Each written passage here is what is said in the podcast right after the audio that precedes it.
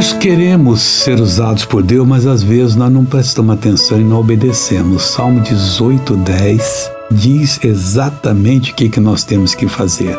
Falando o seguinte: para fazer justiça ao órfão e ao oprimido. O órfão é aquele que não tem mais quem cuida dele, o oprimido é aquele que perdeu toda a capacidade de resistir. Nós temos que fazer justiça o que é isso? Aplicar a palavra de Deus em favor dessas pessoas, a fim de que o homem que é da terra não prossiga mais usar de, da violência. E às vezes nós nos juntamos aos perdidos dizendo isso mesmo, vamos fazer isso. Não faça não. Obedeça a Deus que você vai ser muito bem sucedido. Oremos, Pai, muito obrigado Agora eu entro em tua presença para usar o teu nome e repreendo todo o mal que oprime essa pessoa.